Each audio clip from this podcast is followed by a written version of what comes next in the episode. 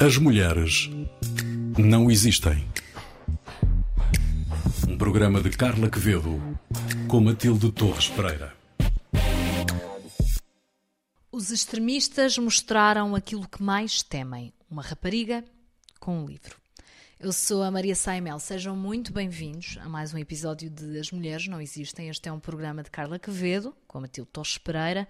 Ambas estão aqui comigo hoje e sempre, olá as duas. Olá, Maria. Ao longo dos próximos minutos, Carla e Matilde conversamos com a Isabel Capeloa Gil. Ela é investigadora, é também reitora da Universidade Católica Portuguesa e vai falar-nos sobre os conceitos de êxito, de status e muito mais. Isso é já daqui a pouco, fico para ouvir. Ainda antes, Carla, que mulher inspiradora nos trazes tu hoje?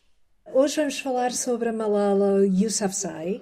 Ah, ela foi capa da edição de julho de 2021 da Vogue americana.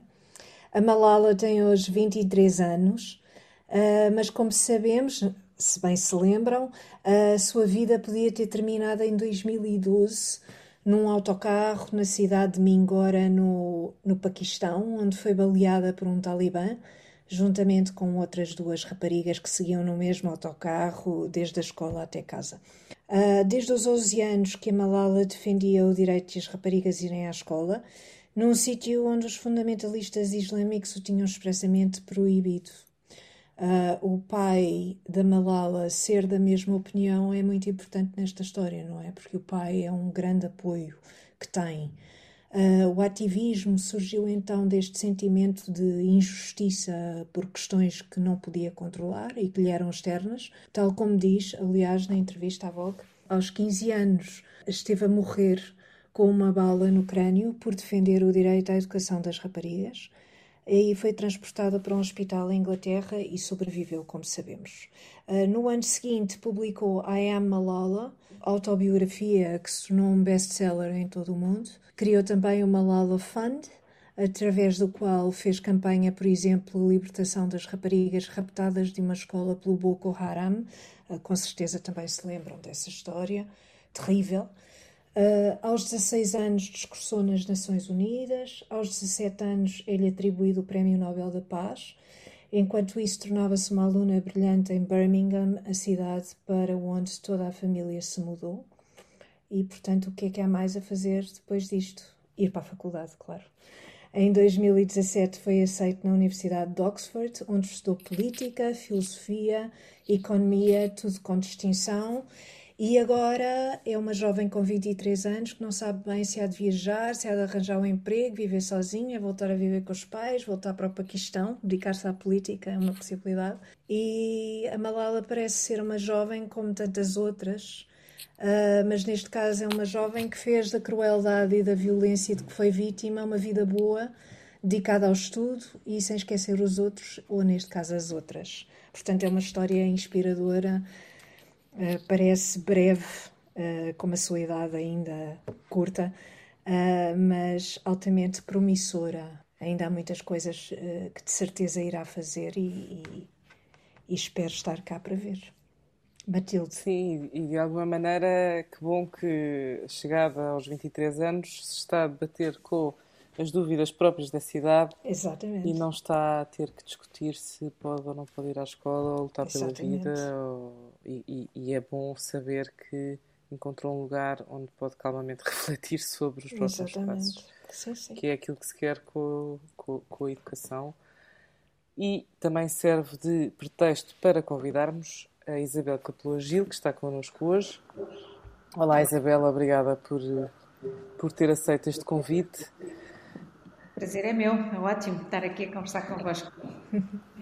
Para nós é um grande privilégio porque a Isabel, a Isabel Gil é, é reitora da Universidade Católica, é presidente da Federação Internacional das Universidades Católicas, é professora catedrática de Estudos de Cultura, foi responsável também pela implementação do, dos mais recentes programas em Estudos de Cultura na Universidade Católica e também como tal, influenciou a disciplina em toda a linha. É, é alguém que se tem dedicado também ao estudo das imagens, eh, além de o cargo que ocupa na universidade. E com este rol de pergaminhos que é tão longo e que eu toquei só a ponta do iceberg. Uma pergunta que gostava de lhe colocar é, Isabel, o que é que é para si o êxito? O que é que é ter êxito? Uh, eu creio que ter, ter êxito é hum, estar, uh, bem, primeiro, em primeiro lugar, estar uh, segura e confiante na sua pele, estarmos a exercer uma função que foi escolhida por nós, a capacidade de escolha não é, infelizmente, ainda um direito das mulheres ao nível global e por isso é que, é que é tão importante uma agenda como a da Malala de lutar pela educação das raparigas. Uh, e, e, para mim, um ponto essencial é, é, é, a questão da escolha. Nós podemos ter êxito uh, sendo uh, profissionais de enorme sucesso na vida pública ou ter êxito se a nossa opção e a nossa escolha for a dedicação abnegada a uma causa de beneficência, à vida privada, à família. E, portanto, o êxito é, é naturalmente alguma coisa que é subjetivo, mas que implica eh, necessariamente eh, sentir-se realizado pela opção que se tomou na vida. E eu nisso devo dizer que sinto que tenho muito êxito porque foi a, a opção que, que, tomei, que não é bem uma opção, é um conjunto de opções, não é? Que nós vamos fazendo uh, enquanto raparigas, enquanto mulheres, enquanto cidadãs, em momentos distintos da vida. É, é um conjunto de escolhas que levam uh, ao ao momento em que estamos e que levam ao desenvolvimento de, de carreiras específicas. Todas nós tivemos certamente encruzilhadas. Uh, e isso é bom, quer dizer, porque eu, eu sempre duvidei daquelas pessoas que diziam que conseguiram na vida tudo aquilo que estava delineado desde a sua infância. Uh, se há uma coisa que nós aprendemos. Eu não acredito na predestinação, que é, uma, é um conceito, por exemplo, que, que o Lutero no fundo, considerava que todas as escolhas na vida estavam predestinadas por uma orientação uh, divina prévia. Eu acredito profundamente na, na, escolha, na capacidade de, de, na responsabilidade individual e na nossa capacidade de irmos adequando as escolhas à medida que vamos evoluindo. Nós não, nós não somos as mesmas pessoas uh, toda a vida, não é? Claro e, portanto, o, o, êxito vai se gerindo, diria eu, uh, com as diferentes escolhas que vamos fazendo, que devem ser feitas em consciência e com responsabilidade. Eu isso, por isso acho que sinto uma mulher de sucesso. e, e, e, qual é a importância que. E agora esta pergunta não é tão dirigida pessoalmente, mas a questão do status, qual é a importância que tem para o êxito? É, é, difícil, para mim, eu posso responder apenas de uma forma pessoal. Eu creio que a questão do status é importante na medida em que permite a realização de um objetivo escolhido e, e, e determinado, e não como algo uh, que é, digamos, que determina uma posição rígida na sociedade, que é muitas vezes a forma como as pessoas uh, desejam obter um determinado estatuto social por aquilo que ele representa como estratégia de poder, como eh, estratégia de uma afirmação muitas vezes vazia de sentido. Por outro lado, o status ou o estatuto social eh, está associado, e os sociólogos dizem-nos isso, é? a uma à diversificação das funções nas eh, sociedades, na evolução dessa diversificação e aos processos de prestígio associados a determinadas funções que são exercidas uh, nas, uh, nas, comunidades e sociedades, não é? Uh, isso varia, varia ao longo dos tempos, varia de sociedade para sociedade, de geografia para geografia, de contexto cultural para contexto cultural, não é? E as mulheres, infelizmente, em termos, agora falando em termos de estatuto social, e, e, quando falamos em, em, em 2021, naquilo que representa a realização profissional, foi, foi difícil atingir um, um, estatuto de reconhecimento social e profissional, não foi algo de, previamente adquirido, sobretudo nas sociedades modernas mais complexas. Falámos em, termos de, de estrutura das sociedades arcaicas, a mulher mãe, uma posição de prestígio social, mas uma função quase, como dizia uma, uma classicista que eu gosto muito, a Mary Beard, há uma, uma situação ritual, não é? Quer dizer, há, uma, há uma dominância ritual e cultural da mulher, da figura da mãe, não é? Que as sociedades primitivas e ao longo dos tempos, à medida que se foi uh, criando, complexificando, digamos, a, a, a, as funções sociais, as estruturas de desenvolvimento, essa função uh, cósmica, não é? Uh, foi sendo limitada, foi sendo limitada, fazendo reverter esse poder para a esfera, para a esfera privada, e um, fazendo com que a esfera pública fosse dominada primeiro pelas funções do guerreiro, do político e depois, à, à, medida que as sociedades foram evoluindo, com outras funções profissionais. Portanto, nós eh, vivemos modelos de fluxo e de refluxo um, e creio que no caso das mulheres e daquilo que, é, que representa hoje o estatuto profissional e o status profissional, ainda temos um caminho a seguir, não é? Ainda temos um caminho a seguir. Sim. Sim, a Carla também gosta muito da Mary Beard, é uma também. recorrente figura neste programa. Aparece um... muito nas recomendações. Exatamente. Isabel, agora uma pergunta que, em jeito de brincadeira, mas falando muito a sério, eu estou sempre a ouvir na minha cabeça aquela célebre canção It's a Man's World e depois abre um parênteses e diz But it wouldn't mean anything without a woman or a girl. Ou, é, é mundo, o mundo é dos homens, mas não seria nada sem as mulheres ou as raparigas.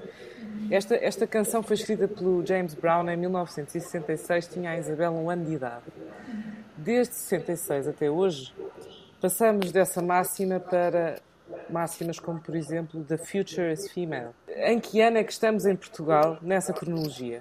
Nós em Portugal eh, não podemos dizer que não temos uh, exemplos de, mulher, de líderes, eh, mulheres com sucesso e, portanto, uhum.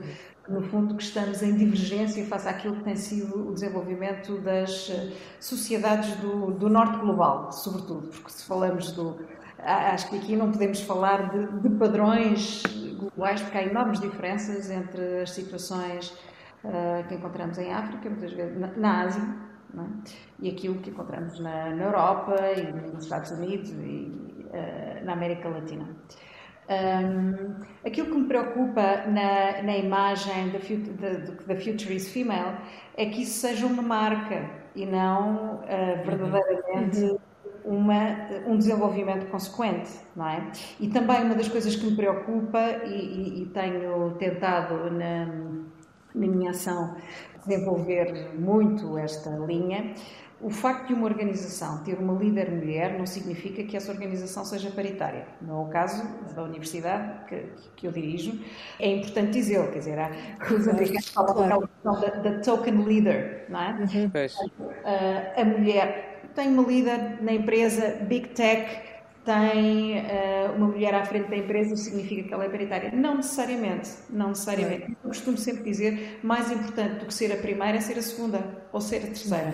Porque significa que há, de facto, consistência e continuidade, não é? Portanto, que as políticas de, de afirmação e de empowerment são, são consistentes. Uh, e este é um momento, eu creio, de enorme responsabilidade para todas aquelas que exercem cargos de liderança de organizações, porque têm uma responsabilidade para com as gerações que vêm a seguir. Muitas vezes as pessoas colocam a questão: ah, mas fala-se agora muito do empowerment das mulheres e da, o futuro é das mulheres, e portanto isto cria imensa pressão sobre os rapazes. Eh, eu sou mãe de filhos e tenho imensos problemas com, com, com, com a forma como vou eh, ajudar os meus filhos a afirmar-se. É uma falsa questão. Absolutamente uma falsa questão. Porque a, a afirmação ou a, existência de um programa para o apoio ao desenvolvimento das carreiras e da conciliação de vida familiar e trabalho, com quantas opções que cada uma tiver, deve ser para as mulheres, naturalmente para os homens. E, a afirmação das mulheres não é de forma alguma, ao contrário daquilo que se diz, uma um, adultério para os homens. Há, há uns anos estava numa, numa conferência e, portanto, também se falava das questões da afirmação, das mulheres nos, nos boards, da, na, na, administração e, portanto, da importância da diversidade para uh, o crescimento das empresas, para uh, o desenvolvimento de políticas mais sustentáveis. E depois alguém disse, ah, mas há um estudo muito importante que foi publicado numa, num jornal de, de, de gestão que diz o problema da, da, da, promoção das mulheres dentro das empresas, eh, porque é, os estudos que nós temos em Portugal para o, o, o, o género das, das, graduadas, das mulheres que terminam as licenciaturas e que entram no mercado de trabalho eh, e dos homens, sabemos que temos, começamos a ter uma viragem, uma feminização da profissionalização das, das várias áreas, não é? Portanto, em média, embora haja áreas onde há mais, há mais licenciados do que mulheres, no caso das engenharias, talvez no último reduto, mas em geral eh, saem mais mulheres licenciadas das universidades do que, do que homens. E depois, isso não tem reflexo na estrutura das organizações, sobretudo aquilo que nós chamamos de middle management e, e, e depois a, a gestão topo. Porquê é que isso acontece? E, portanto, o argumento desse estudo era porque as mulheres não querem, porque as mulheres têm filhos e, portanto, optam pela vida familiar em detrimento da uh, progressão profissional. E isto explicava o facto de, por exemplo, nas startups, na, na área da, da, das tecnologias, haver muito menos mulheres que estavam aptas a, a, a assumir cargos de, de, gestão dentro das empresas do que homens. E imediatamente há uma, há uma questão, e portanto a explicação é, pois claro, as mulheres têm a família e portanto não querem. Mas a questão não é essa, é que a questão da família não é uma questão só das mulheres, é uma questão das mulheres e dos homens. E nós colocamos sempre o ónus, nós mulheres, mães, eh, as, as, as, que têm filhas e filhos, colocam sempre muito o ónus. Nós temos uma, um lastro de autorresponsabilização que leva muitas vezes a, a, desresponsabilizar os nossos parceiros das suas funções, não é? E neste ponto a sociedade portuguesa ainda é muito tradicional, mais do que aquilo que nós encontramos noutras uh, sociedades por essa Europa fora e nos Estados Unidos também. Isabel, e na, e na, educação superior, na academia, que é o seu meio, uh, voltando aqui um pouco à, à, ideia de cronologia, em que ano é que estaríamos em Portugal? na, na feminização da profissão? Sim. Na, na academia, a, a, a, situação é a seguinte: portanto, temos mais mulheres graduadas. Há um, há um relatório da União Europeia que, que, se chama o She Report e que é muito uhum. interessante. She Report, uh, porque não muda a agulha há 10 anos, praticamente, apesar de todas as evoluções. O que é que acontece? Portanto, temos no pipeline mais mulheres licenciadas do que homens, uma diferença de 15%.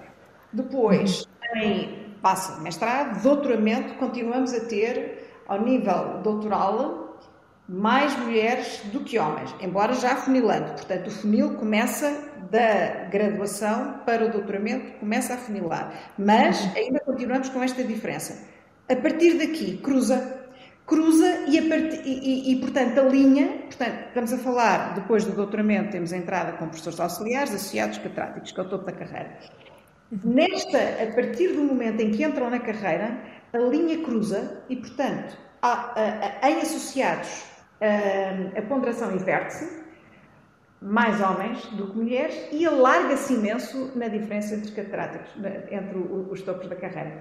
Portanto, quando a carreira se torna mais exigente, quando as progressões, porque tipicamente na academia a carreira faz-se por pirâmide, não é? Portanto, nem, todos chegam ao, ao topo. Ao topo. Uhum e a, a, concorrência e a competitividade torna-se mais difícil a partir dos concursos para a seguir a, a, a professor auxiliar, para associado e catedrático, e a pirâmide inverte completamente. Portanto, a ordem do poder inverte-se completamente. Uh, e isso é a média europeia. Uh, é igual em todos os países da Europa. Um, portanto, significa que, que, de facto, apesar de haver de facto, um número muito alargado de mulheres cientistas, e isso tem vindo a crescer em Portugal, tem vindo a crescer muito Sim. de cientistas e de mulheres na, na, na academia, mas nos, nos, nos, topos da carreira ainda continuamos a ter esta, esta, esta diferença. Portanto, em termos de onde, onde é que estaríamos em termos de ano? Sim. Uh, bem, nós estaríamos em Portugal, mas estaríamos também pelo resto do mundo. Não, não, não, não somos divergentes, nós estaríamos para aí, eu diria, em 1972.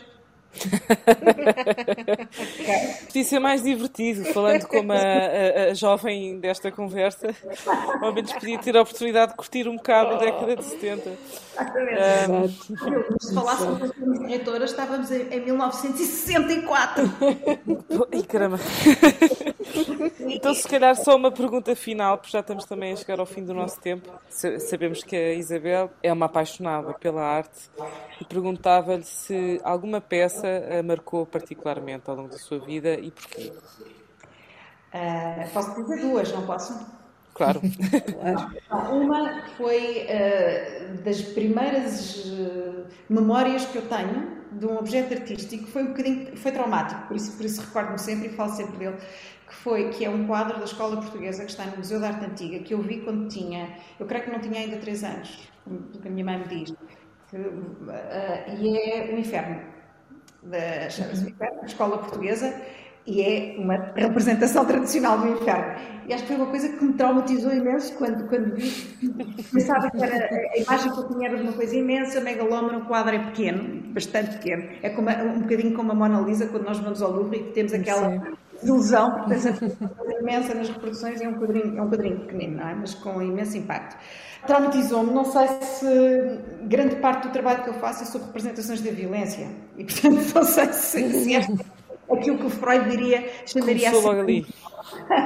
a cena original. Outra, outra peça que uh, me diz uh, muitíssimo uh, e que eu vi em São Petersburgo, ao quadrado, Malevich, porque uh, com a simplicidade daquela forma da tela branca com o quadrado preto, um, é, é, é, uma peça que nos absorve quer dizer, e que mostra aquela a dimensão, por um lado, contida e infinita da, da arte. Eu sou profundamente atraída por tudo aquilo que é o, o, o indefinido na, na, arte, aquilo que não se consegue abarcar, que a significação não consegue abarcar e que a arte contemporânea eh, tão bem, tão bem reproduz. Obrigada, Isabel. Foi um obrigada. prazer tê-la aqui hoje. Mesmo muito bom. Prazer foi meu. Muito obrigada. Obrigada. E Carla, tu hoje tens uma recomendação para nos fazer? É uma série? É uma série na HBO que já está, já está disponível a segunda temporada de Why Women Kill. Uh, é uma série escrita pelo Mark Cherry, que criou aquela série de sucesso com várias temporadas intitulada Donas, Donas de Casas Desesperadas, ah. não sei se viste, e que agora tem, tem esta, esta outra uh, série promissora também de várias temporadas, Why Women Kill. Uh, na primeira seguimos a história de três mulheres em diferentes épocas que vivem na mesma casa e que matam na sequência de traições nos respectivos casamentos. Portanto, é uma história até muito Olá. bem contada e muito bem. Pronto, agora para animar aqui um bocadinho. Uh, nesta segunda temporada temos uma, uma história mais clássica, mas também mais retorcida, uh, em que seguimos o percurso de um casal e, neste caso, a mulher esconde um cadáver depois de saber que o marido é um assassino em série. Mas curiosamente, não é o cadáver dele. E portanto, há aqui uma diferença. É muito boa, a série é muito engraçada, tem muito humor e está muito bem escrita na HBO. Why que Women Kill. É muito gira. Olha, eu trago. E tu tens um... uma recomendação também que não é uma série. Não é uma série, é um conjunto de iluminuras, ou melhor, certo. gravuras. Não são gravuras, são mesmo iluminuras, mas Iluminuras muito iluminadas, passa a redundância. Uh, é um livro do Matthew Fox, que é um, que é um investigador que se tem debruçado sobre a obra de Hildegarda von Bingen. É uma mulher venerada como mística na tradição católica. Não sei se isto se diz assim, mas tem todo um programa de espiritualidade que é muito à frente do seu tempo uh, e que tem, tem múltiplas dimensões. Ela era, era, era, artista, era música, era intelectual, uh, geria um convento beneditino, uh, foi compositora, teóloga, escreveu livros que nunca mais acabam, poesia, escreveu uma ópera.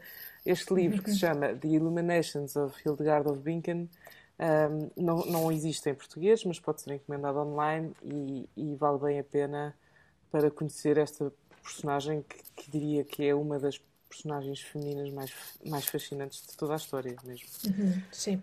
Muito obrigada, Carla Matilde, pela conversa de hoje e também pelas vossas sugestões. Relembrar que este é um programa de Carla Quevedo com Matilde Torres Pereira, que está disponível sempre na RTP Play, no Spotify e também no iTunes. Eu sou a Maria Saimelo e desejo-lhe um bom resto de semana, dizendo também que os cuidados técnicos desta emissão estiveram a cargo do Gonçalo Lopes. Até ao próximo, As Mulheres Não Existem, um programa sobre mulheres para ouvintes de todos os géneros. As mulheres não existem.